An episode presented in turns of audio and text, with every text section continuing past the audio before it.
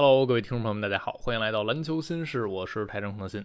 今天呢是五一长假的第一天，不知道有多少朋友已经出去玩了啊？不知道是不是看到人山人海了？北京今天天儿是不错的啊，但是从微博热搜上，我们也能感受到这五一人流的热情啊，感觉哪儿都是人，所以我就是踏踏实实宅在家里看一看比赛，录一下这期电台。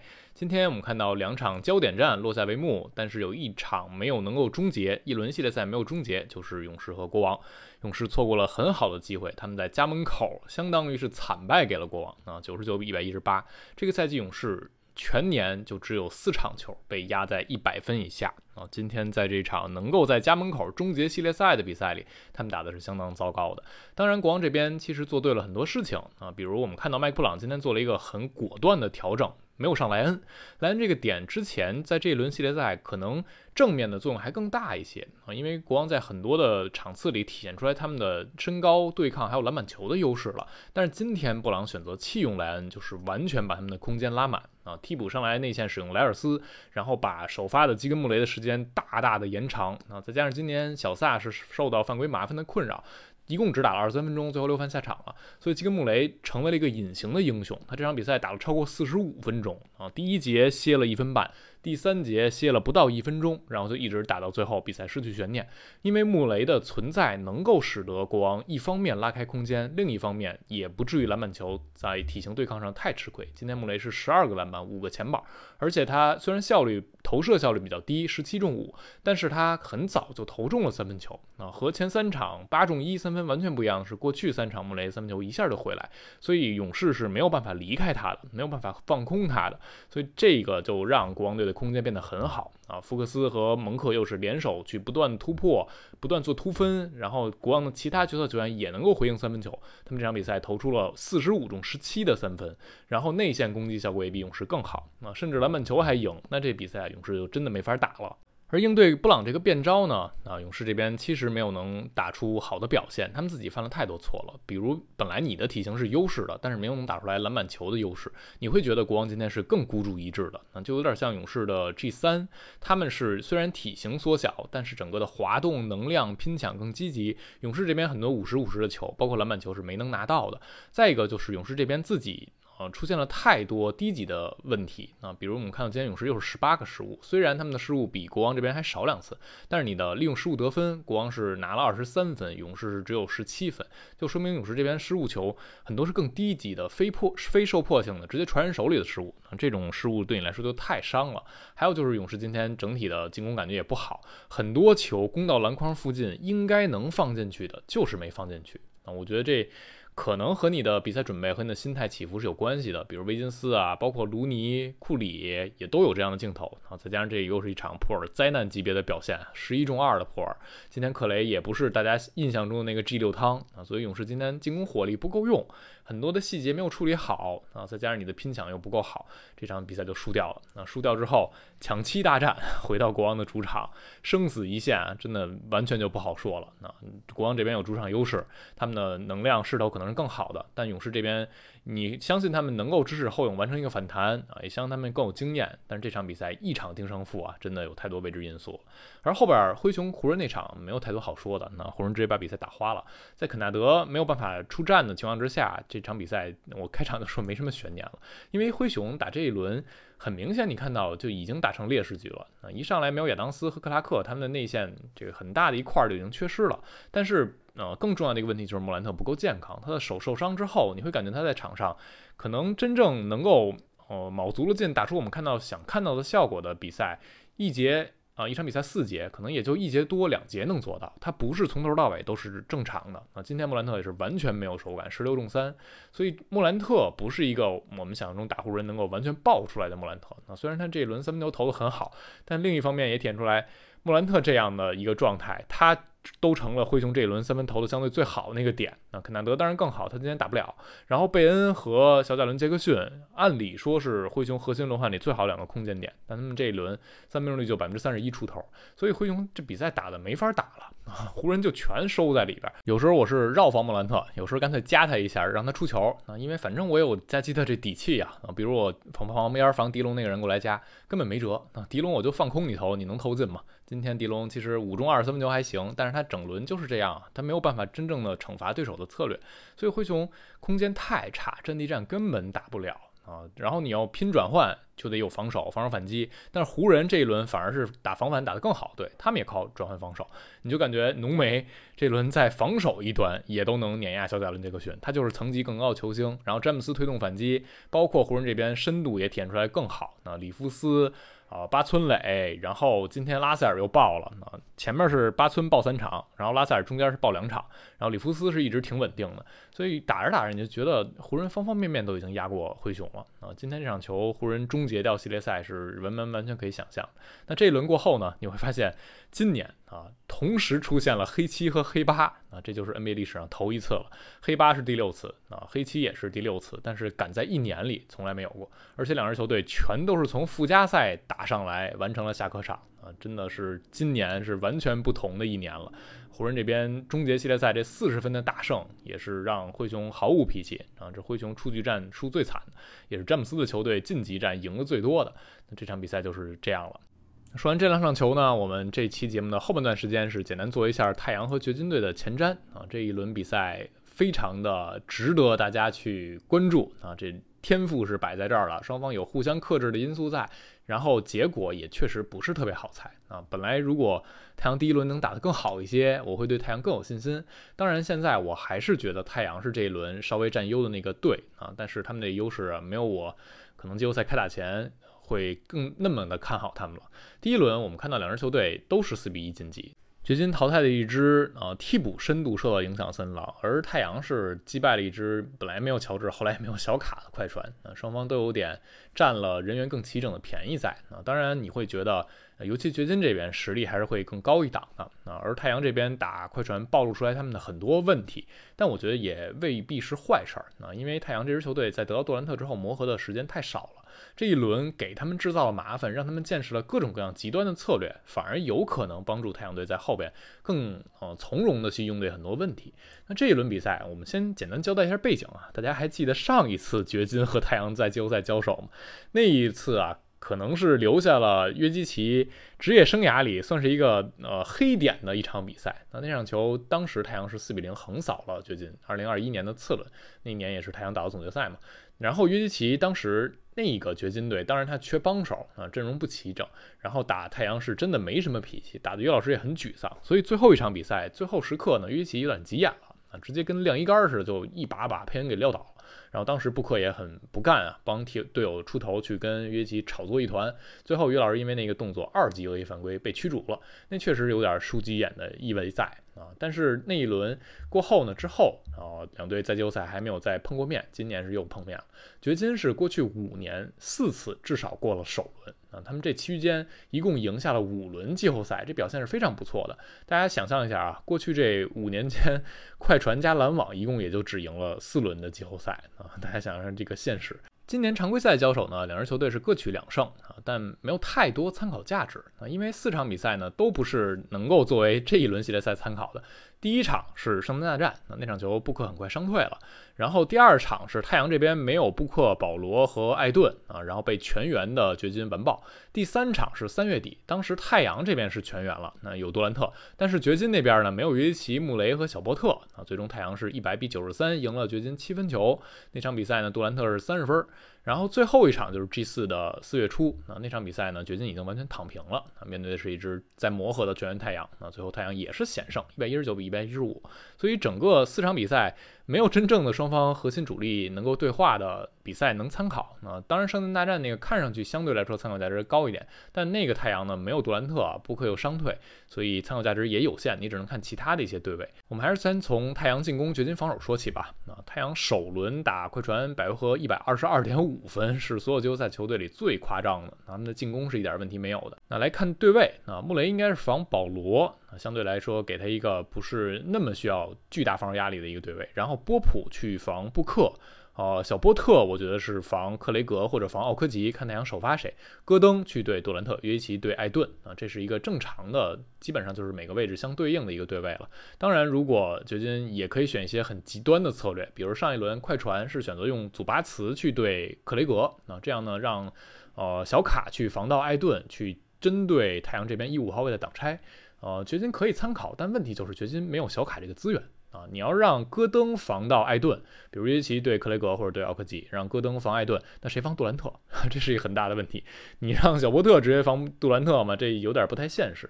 所以我觉得他啊，掘金这边防守可能更多的还是一个正常的对位。那正常这个对位里，呃，几个点还是能被针对的。首先就是一五号位挡拆嘛，啊，就是打约奇防挡拆这个问题。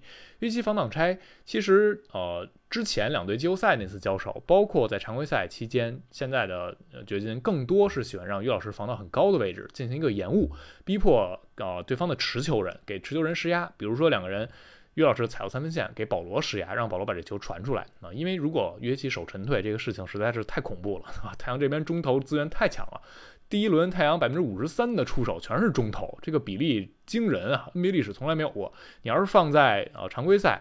这个比例就是全联盟第一，而且比第二高十几个百分点，非常夸张的。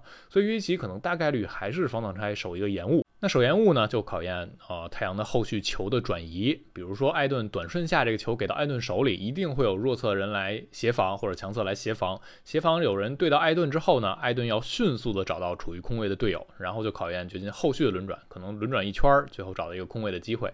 这个就是当年啊那轮季后赛的时候。掘金防太阳出现的情况，但现在好的地方是掘金有更好的外线防守者了啊，他们有波普了，然后替补有布鲁斯布朗，包括有布劳恩，他们的滑动啊可能会更好一些。包括戈登和小波特，在这个赛季，戈登是一个很好的防守者，小波特也有进步啊，他们可能能做得更好。尤其是当嗯你比如上了克克雷格或者上了奥科吉，没有能回应那么好的三分球的时候，可能机会还是就出在他们这里的。所以这个是于老师防挡拆这一项，然后另一项呢就是啊杜兰特。啊，杜兰特个人能力，戈登防杜兰特呢？我们看到常规赛有一次的那个对位，那场比赛呢，戈登主防 KD，KD 是六中五，效率还是非常高的。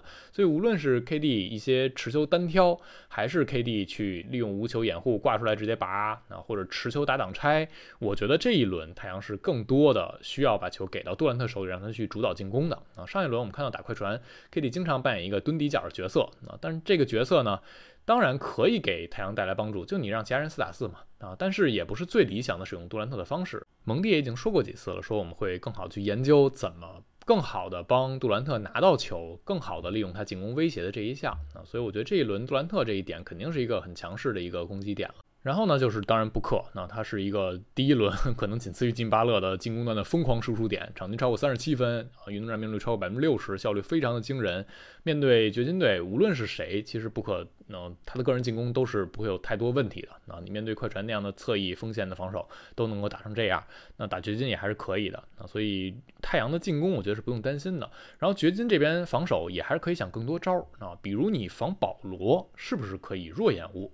啊，刚才我们提到约西防挡拆，防一五号位有可能是强延误踩到三分线，那你防保罗是不是可以适当的收一收？哦，那意思就是我就让保罗中距离出手啊。第一轮的时候我们看到了保罗有的时候点到祖巴茨也不一定能一直回应。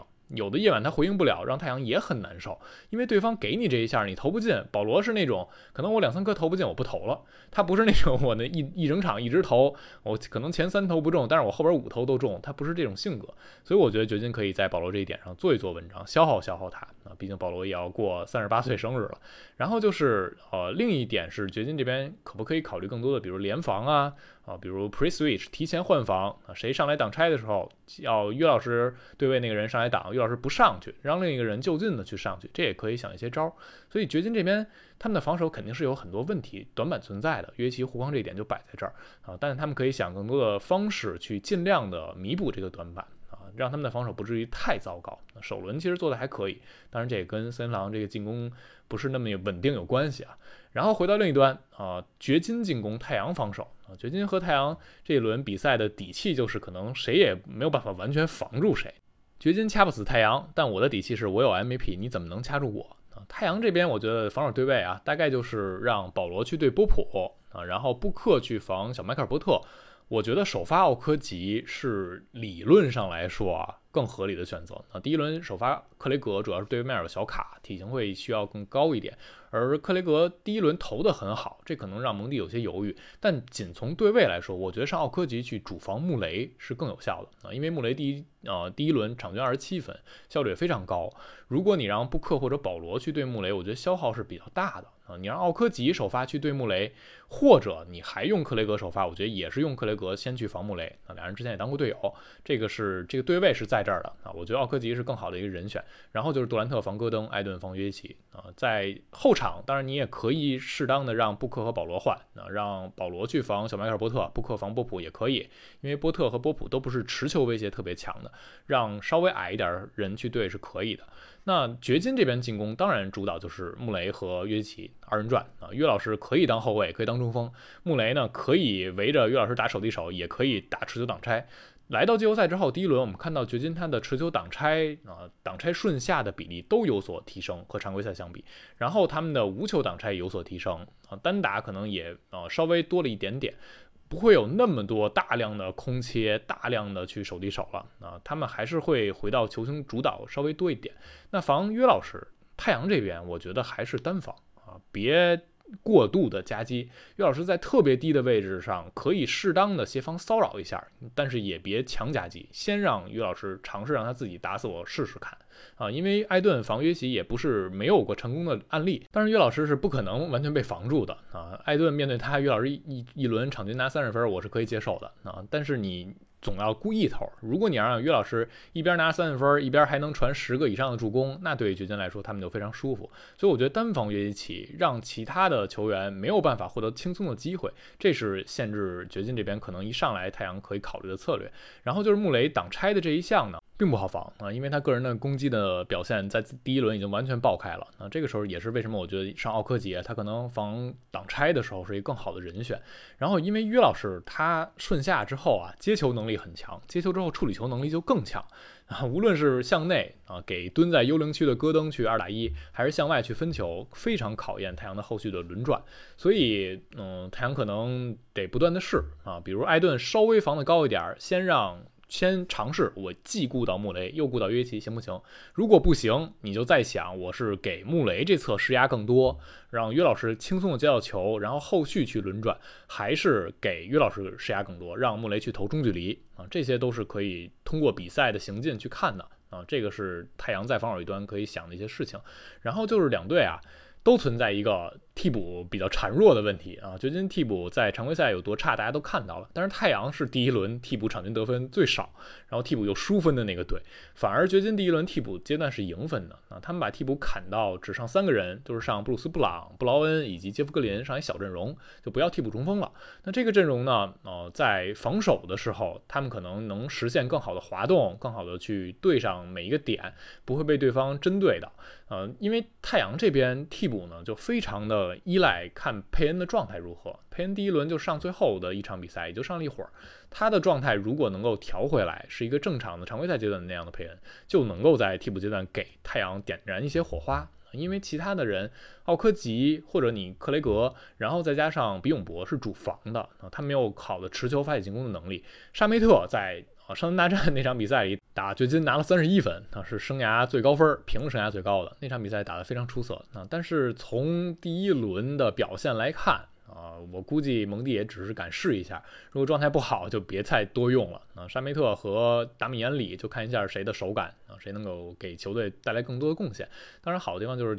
当掘金这边替补没有快船那么夸张了，你的轮换的压力会小一点，你还敢不敢试沃伦，敢不敢试罗斯，这个都是我们值得去观察的。那总的来说，两支球队都是技术很细腻、投射能力很强、进攻把球打进能力很强的队伍啊，不是那种粗野的野蛮的球风。反而他们第一轮面对的对手相对来说是对抗更凶啊，更靠运动能力的。现在呢，两支技术流的球队碰到一块儿。就看谁的技术能够发挥得更极致。当然，我觉得谁如果能够把对抗强度拉得更高一点，那也会有好处的。你让对方不太适应，同时自己打出自己想要那些技术流，啊，就会有很好的效果。总的来说，我还是略微的看好太阳一丢丢啊。那既然掘金那边有主场优势，那你就猜个四比二吧。其实打到抢七，我觉得也完全有可能的。啊，当然，今年这个季后赛啊，我不知道大家猜的怎么样啊。第一轮我这可是已经猜错了不少了，比如尼克斯和骑士这一轮。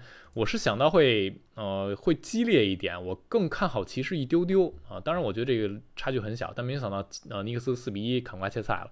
然后黑八那个当然是想不到的。灰熊这个组，我是觉得我略微看好了灰熊一点，我以为会打到抢七啊，但没能拖到抢七，湖人赢了也是完全可以能理解的。然后勇士和国王这组就真的也不好说了。所以这一组啊，太阳和掘金，大家有什么想说的？大家的预测是什么？都可以在评论区留言啊。感谢收听，我们下期节目再见了，拜拜。